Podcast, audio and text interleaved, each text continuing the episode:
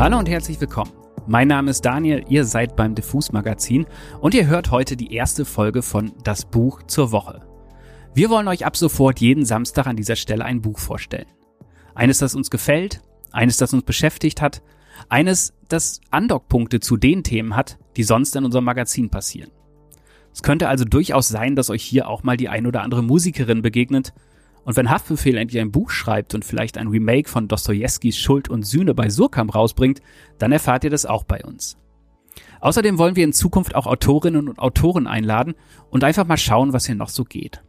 Ob das alles dann irgendwann den Titel Literaturpodcast trägt und ob wir das überhaupt wollen, das sehen wir dann. Denn eigentlich stört uns genau das ein bisschen. Wenn man nicht bei den sehr coolen Bookstagrammerinnen unterwegs ist oder bei einigen Podcasts, die das auch besser hinbekommen, hat das Sprechen und vor allem das Schreiben über Bücher oft irgendwie was Elitäres. Und genau das wollen wir vermeiden. Ich habe zwar auch was mit Literatur studiert, aber meine Empfehlung für diesen Podcast sehe ich eher darin, dass ich mit elf angefangen habe, unter der Bettdecke Stephen King zu lesen und einfach dann nie mehr aufgehört habe, Bücher zu verschlingen. Das zur Einleitung, jetzt aber endlich zu dem Buch, das wir euch heute vorstellen möchten. Es heißt, okay, danke, ciao. Wurde von der Hamburgerin Katja Hübner geschrieben und erschien diese Woche bei Heine Hardcore. Ich habe es ausgewählt, weil es ein Thema behandelt, das jedem von uns gerade sehr oft begegnet. Obdachlosigkeit. Gerade wenn man in einer Stadt wie Hamburg oder Berlin lebt, gehören Obdachlose inzwischen zum Straßenbild. Als ich vor einigen Tagen abends mit einer Freundin am Kanal in Kreuzberg saß, auf ein paar distanzierte Weine, wie man das heute so macht, kam allein dort ein halbes Dutzend sehr charismatischer Menschen vorbei, die uns anschnurrten und ganz offensichtlich auf der Straße lebten. Man gibt dann ja immer gerne was, bis einem das Münzgeld ausgeht und fragt sich danach dann doch immer so ein bisschen, ob man damit jetzt ein gönnerhaftes Arschloch ist? Ob das genug ist, die paar Euro? Ob man nicht ein längeres Gespräch hätte führen sollen, um wirklich mal rauszufinden, wie diesen Menschen so geht. Mit diesen Gedanken ist man dann schon mitten in der Geschichte, die Katja Hübner uns in Okay, danke, ciao auf gut 200 Seiten erzählt. Katja hat keinen Roman geschrieben, sondern eher ein Erfahrungsbuch, das dem Journalismus näher steht als der Literatur, aber gerade deswegen so gut funktioniert. Katja Hübner wohnt in Hamburg, ist eigentlich Grafikdesignerin, arbeitet zum Beispiel seit Jahren für Udo Lindenberg und ist die Büronachbarin des Indie-Labels Grand Hotel van Cleef. Auf dem Weg nach Hause fällt Katja immer wieder ein junger Typ auf, der bei jedem Wetter auf einer Parkbank an einer Hundewiese im Schanzenviertel sitzt. Manchmal liegt er auch auf dieser Wiese, im Regen und schaut in den Himmel.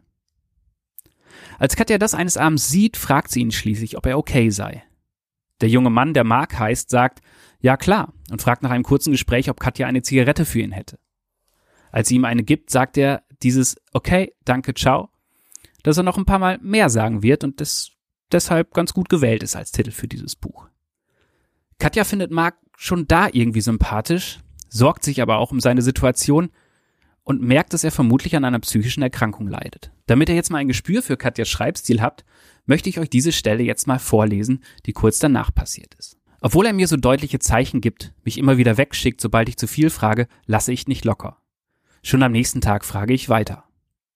Was ist denn nur los mit dir? Du wirkst, als hättest du auf einer der letzten Partys zu viel Drogen genommen.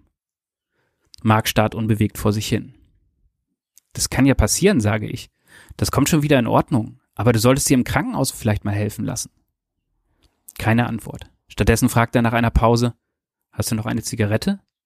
Ich halte ihm meine Packung hin, er nimmt sich eine und sagt, okay, danke, ciao. Mark besitzt nichts, gar nichts. Sein Essen holt er sich aus Mülltonnen, seine Kippen sammelt er vom Boden auf. Ab und zu legen mir Anwohner eine Decke auf die Wiese. Diese Wiese und die Bank scheinen für Mark der einzige Ort zu sein, an dem er sich sicher fühlt. Das scheint ihm wichtiger zu sein, als sich vor Regen zu schützen. Eigentlich absurd, denn diese Hundewiese ist alles andere als beschaulich.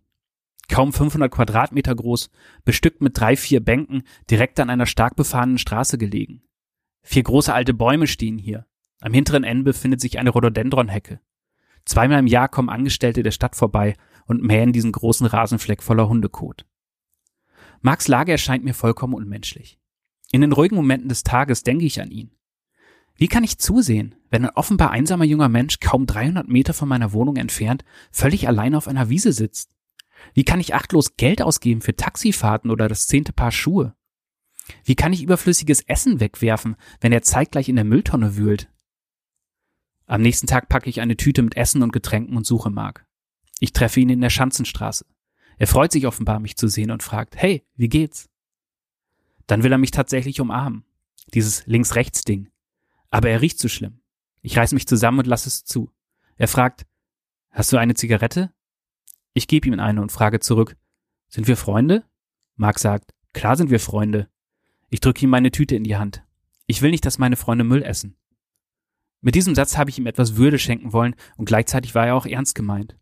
Natürlich wird das eine ungleiche Freundschaft, aber ich merke schon jetzt, dass ich diesen einsamen Menschen nicht einfach wieder seinem Schicksal überlassen kann. Hier endet die Stelle. Damit habt ihr nun hoffentlich ein Gefühl, wie das so klingt. Katja Hübner hilft ihm also, wo sie kann.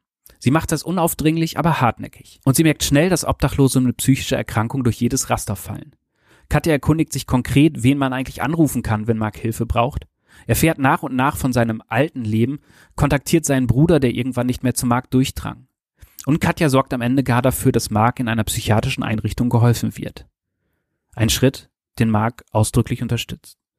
Was okay, danke, ciao dabei so besonders macht, ist die Tatsache, dass man auf jeder Seite merkt, dass Katja in diese Situation einfach so reingestolpert ist.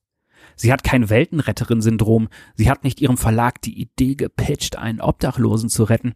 Sie hat einfach in einem Moment Empathie gezeigt und die Sache dann konsequent weiterverfolgt.